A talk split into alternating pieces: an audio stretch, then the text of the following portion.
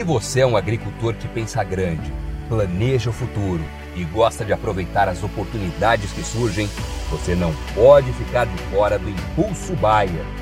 O maior programa de fidelidade do agro brasileiro. E o Impulso Bayer funciona de um jeito muito simples. Para participar, você compra produtos Bayer. Entra no site orbia.ag e cadastra as notas fiscais. E assim que a sua nota for aprovada, seus pontos serão calculados você já poderá resgatar produtos e serviços. Também a partir do cadastro das notas fiscais, você junta impulsos que vão determinar o seu número de estrelas. Você pode ser cliente de uma a cinco estrelas. Quanto mais produtos Bayer comprar, maior será sua classificação e mais benefícios você acessa, como entrada gratuita em eventos, viagens exclusivas e acesso a soluções que vão alavancar o seu negócio. Saiba mais em agrobaia.com.br barra Impulso Traço Baia. É o Impulso Baia, impulsionando você para o futuro.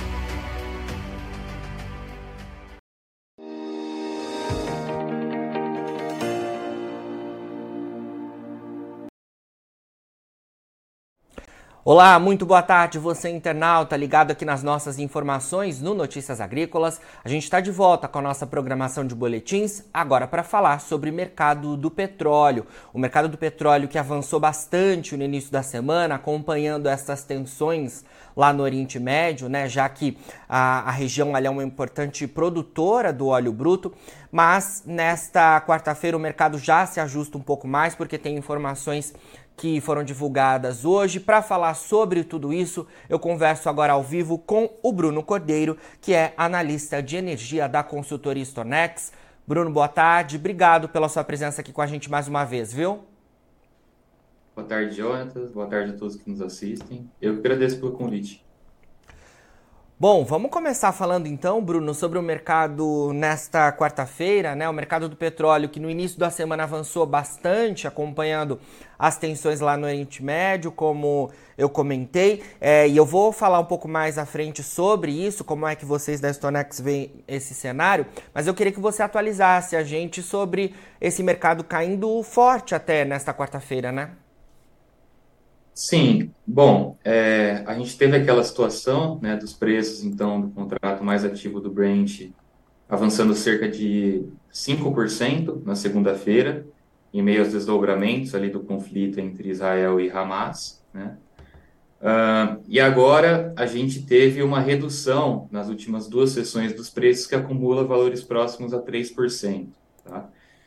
Isso é reflexo é, tanto de uma redução dos receios em relação à possibilidade de impactos é, na produção de importantes produtores que, que ficam localizados próximos ao conflito, né, como Arábia Saudita, é, Emirados Árabes Unidos, Kuwait, Irã, entre outros países ali que também compõem a OPEP e fazem né, uma, uma, uma importante participação na produção de petróleo.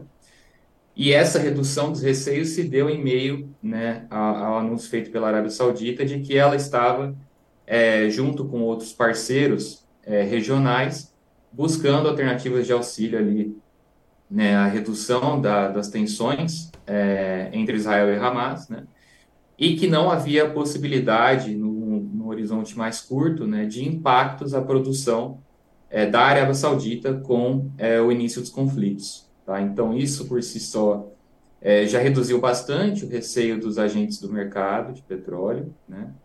A gente teve é, também a Janet Yellen, né, a secretária do Tesouro norte-americano, é, confirmando de que confirmando que os Estados Unidos devem manter a política de soft landing mesmo em meio ao início da guerra. Então o Fed deve manter uma política monetária é, contracionista mais agressiva, né, no combate à inflação. E somado a isso, a gente teve a divulgação é, hoje né, do índice de preço ao produtor nos Estados Unidos. Esse índice de preço ao produtor ele veio menor do que o mês passado, mas ele veio acima das expectativas do mercado. Né? O fato dele ir acima das expectativas do mercado trouxe um receio né, e um suporte à ideia de que o Fed vai manter essa política monetária mais restritiva é, desincentivando as atividades econômicas e, portanto, a demanda por petróleo e derivados. Perfeito. Bruno, eu queria que você explicasse um pouco mais para a gente né, é, sobre esse impacto que o mercado viu no início da semana. É, claro que foi minimizado então com esse posicionamento saudita, né? Mas ainda assim eu acho que é importante a gente comentar porque é, há preocupações, claro, com o fornecimento, mas também com o transporte por lá, né? Porque haviam questões bastante delicadas envolvendo o estreito, em que é, o, o, o, petróleo é transportado né, e é escoado do Oriente Médio para o mundo todo. Comenta um pouco para a gente sobre isso, por favor. Sim. É, bom, primeiro, é, reafirmando né, que a gente está conversando sobre um assunto muito delicado, né? Uh, de realmente uma questão humanitária muito complicada, né? Uh, e passando é, especificamente para a variação dos preços do petróleo, né, a gente teve a situação realmente de uma preocupação em relação aos ofertantes que estão localizados na região. Né. Após a situação do início dos conflitos entre Israel e Hamas, houveram especulações de que o Irã estivesse é, auxiliando né, estrategicamente, financeiramente, é, o Hamas. Né? A gente viu o primeiro-ministro é, do Irã, Ibrahim Raisi, é, é, alegando que, que os ataques eles vieram em meio a uma legítima defesa é, da Palestina, né, o que aumentou as tensões entre Israel e Irã, tá? e trouxe uma preocupação severa na região sobre uma eventual, uma, uma eventual escalada dos conflitos né, entre esses dois países. Somado a isso, é, a situação em que se localiza né, o Irã, a Arábia Saudita, o Kuwait, os Emirados Árabes Unidos, é, é próximo ao Estreito de Hormuz. Né? O Estreito de Hormuz ele fica entre o Golfo de Oman e o Golfo Pérsico, e por lá passa cerca de 20% de toda a demanda global de petróleo, tá? Uh, que soma ali cerca de 18 a 20 milhões de barris por dia, um volume bem significativo, né, portanto, de fluxos de petróleo que passa por lá. E havia uma preocupação de que uma eventual escalada de conflitos entre Israel e Irã permitiria, em última instância, impactos a esse estreito, a passagem de petróleo por esse estreito. É, na terça, então, na segunda, a gente teve esse, esse aumento é, significativo dos preços, né? Na terça, houve uma divulgação é, pela própria Casa Branca, né, nos Estados Unidos, de que não haviam é, evidências de que o Irã e o governo iraniano estivessem por trás dos ataques, tá? E isso acabou reduzindo bastante os receios em relação a uma escalada dos conflitos. Somada à situação, como a gente, como eu disse anteriormente, a, o próprio anúncio da Arábia Saudita de que ela já estava que ela já estava se mobilizando com outros parceiros regionais para evitar uma escalada para além dos conflitos na região, né, fez com que a gente tivesse essas quedas. Mas na segunda-feira especificamente, as altas foram motivadas principalmente pela preocupação em relação à possibilidade de uma escalada de tensões em envolvimento do Irã nesse conflito e também como, como ficaria a situação do Estreito de Hormuz. Ou seja, o mercado futuro, como costuma fazer, e o petróleo né, é, é uma dessas commodities que mais tem essas variações é, que a gente pode dizer que são é, olhando à frente, né, especulativas em alguns momentos, é, então repercutiu essa, essa possibilidade, que acabou não se confirmando. Ainda assim, é, o mercado me parece que está monitorando esses acontecimentos, né, Bruno? A gente deve estar tá atento ainda a essa questão nos próximos dias, porque esse número que você trouxe é bastante impressionante, né? 20% de toda a demanda global de petróleo passa por esse estreito, né? Então, é de fato algo que chama bastante atenção. Com certeza. É, nos próximos dias a gente vai ver como que vai se desenvolver né, a situação desse, desse conflito. É, a gente viu o fechamento de alguns campos de gás natural em Israel, tá? mas nada que impactasse diretamente o mercado de petróleo. É, e a situação segue indefinida. Né? Ao que parece, o mercado começa a olhar para outros fatores que vão além da guerra. Amanhã vai haver, por exemplo, a divulgação do CPI, né, no Índice de Preços ao Consumidor dos Estados Unidos, que é um, um índice ainda mais importante para definir a política do Fed para os próximos meses. E também a gente vai ver a divulgação do DOE, né, dos dados do Departamento de Energia dos Estados Unidos, os dados semanais relacionados à variação é, dos estoques, é, da produção, do consumo, importação e exportação de petróleo e derivados nos Estados Unidos. Então, a gente já começa a olhar um mercado que passa a observar de volta outros indicadores além da guerra, né? mas sim, é, o conflito ainda vai continuar sendo crucial para a variação dos preços no curto prazo, conforme a gente vê novos desdobramentos do conflito, né, para melhor ou para pior. Né?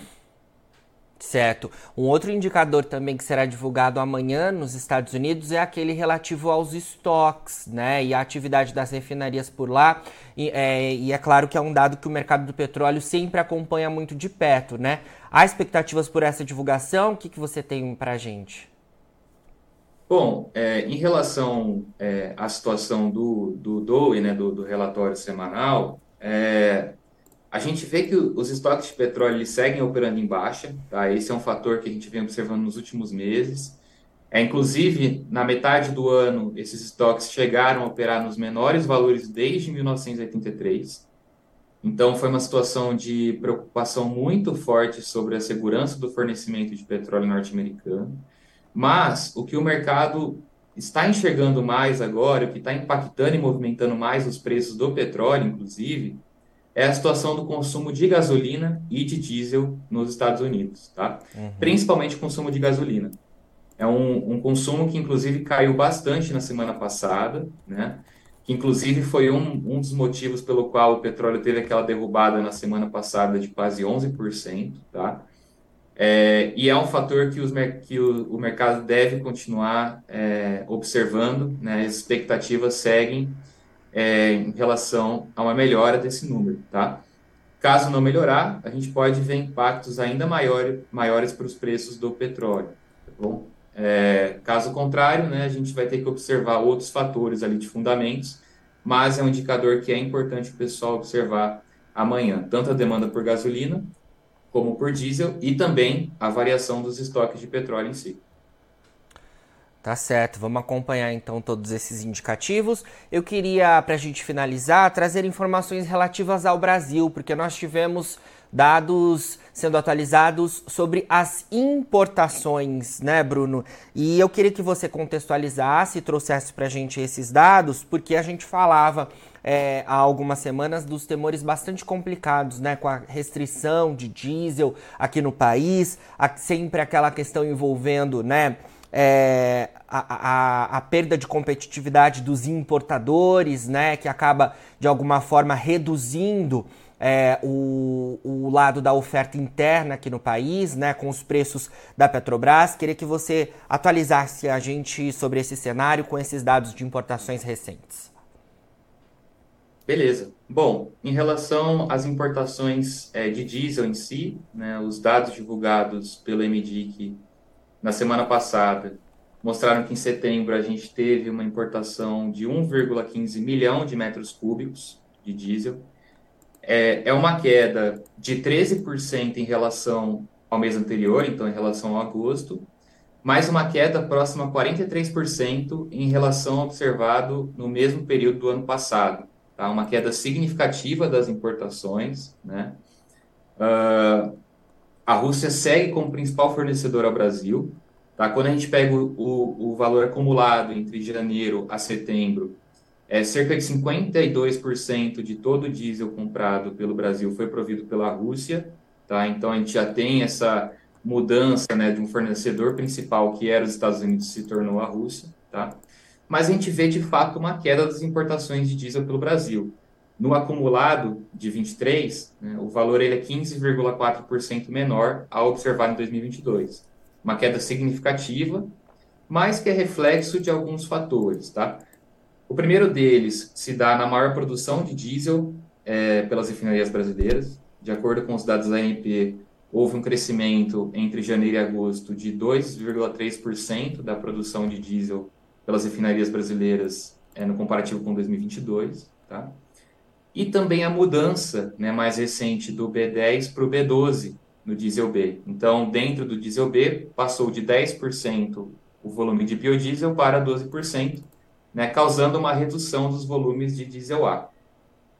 Esses dois fatores permitiram essa queda, né, auxiliaram nessa queda das importações é, de diesel pelo Brasil, tá? Mesmo em um cenário de aumento expressivo do consumo. Quando a gente olha o consumo de diesel B no país, houve um crescimento de quase 3% até o momento em relação é, ao ano passado. Bom, então a gente está com esse cenário, né? Apesar de um crescimento muito acelerado da demanda por diesel B no país, a gente teve queda das importações, motivadas tanto pelo aumento da produção, como também é, pelo aumento da mistura de biodiesel. Né? Em relação à segurança do fornecimento de diesel no Brasil, tanto a ANP quanto a Petrobras seguem confirmando de que eles monitoram diariamente a situação tanto de estoques quanto de importação e produção de diesel e alegam não haver a, a, a possibilidade de desabastecimento no curto prazo, tá? É, é, então, realmente, essa situação de desabastecimento, ela é, não é tão fácil de ser observada no curto prazo. Exatamente porque esses dois agentes, que são agentes principais no fornecimento de diesel no Brasil, seguem é, monitorando a situação do abastecimento e seguem alegando que o Brasil segue plenamente abastecido de diesel. Né? Perfeito, vamos acompanhar essa, essa questão então, que chama muito a atenção sempre né, do agronegócio, dos produtores que de fato são é, importantes consumidores do, do óleo diesel aqui no país, que é o principal combustível utilizado, né?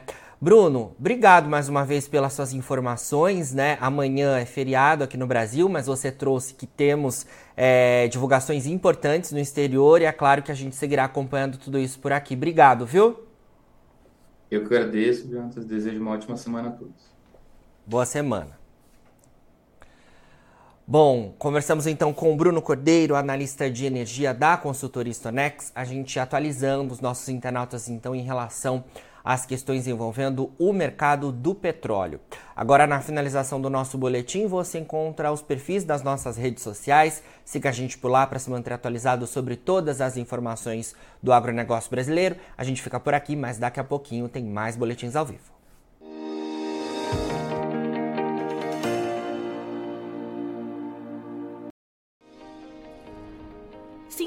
Nossas mídias sociais no Facebook Notícias Agrícolas, no Instagram arroba Notícias Agrícolas e no nosso Twitter arroba Notiagre. E para não perder nenhum vídeo, não se esqueça de nos acompanhar no YouTube e na Twitch Notícias Agrícolas Oficial.